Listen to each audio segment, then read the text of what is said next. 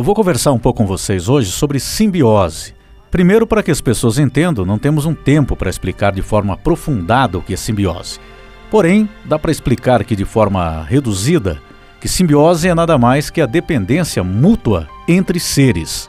No caso de uma mãe e um filho, existe uma dependência do bebê para tudo nos primeiros meses de vida, inclusos o de gestação e pós-gestação. Enquanto isso, a mãe também se volta para a proteção do bebê, para alimentar, acolher e cuidar. O primeiro ponto aqui é que a mulher tem múltiplas funções e, para tal, sua mente já está habituada a isso. A mulher tem vários papéis durante a vida. A mulher é filha, é estudante, namorada, profissional, cuida da casa, é mãe. E assim a maternidade acaba gerando diversas emoções, como alegria, expectativas, também medos e inseguranças. Toda relação de mãe e filho pode ser chamada de simbiose nos primeiros meses de vida da criança. É muito difícil para a mulher lidar com todas essas funções. O exemplo disso é que quando uma mulher que retorna ao seu trabalho após a licença maternidade, muitas choram, pois entendem que ninguém cuidará do seu filho como ela. A simbiose tende a diminuir à medida em que o filho vai ganhando confiança e desenvolvimento. E nesse período cabe à mãe deixar o filho viver as suas experiências próprias. A simbiose é uma dependência emocional, mas ela é normal nesse período dos primeiros meses de vida do bebê. Porém, ela deixa de ser saudável quando a mãe não aceita que o filho cresceu. E isso é algo sério que acarreta muitas dificuldades para essa mãe e também para o filho. Por exemplo, se um dos dois morre, a vida do outro entra em perigo imediatamente, por não suportar tal dor. Todos nós sentimos dor ao perder alguém, mas quem apresenta esse problema é uma dor muito maior. Tem mães e filhos que convivem com a simbiose na fase da infância, Uns chegam à adolescência, juventude e até a fase adulta. Mas é importante ressaltar aqui que a pessoa não deve se culpar. Existe uma explicação científica para que isso ocorra em alguns casos. Quando acontece o corte do cordão umbilical na hora do parto, isso psicologicamente representa uma separação além do físico. E nessa explicação nós podemos dizer o seguinte: que diferente do homem, que passa por isso apenas uma vez na vida, no momento do seu nascimento.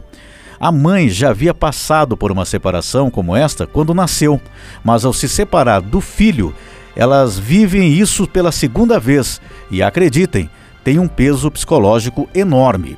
O corte do cordão é a separação física definitiva.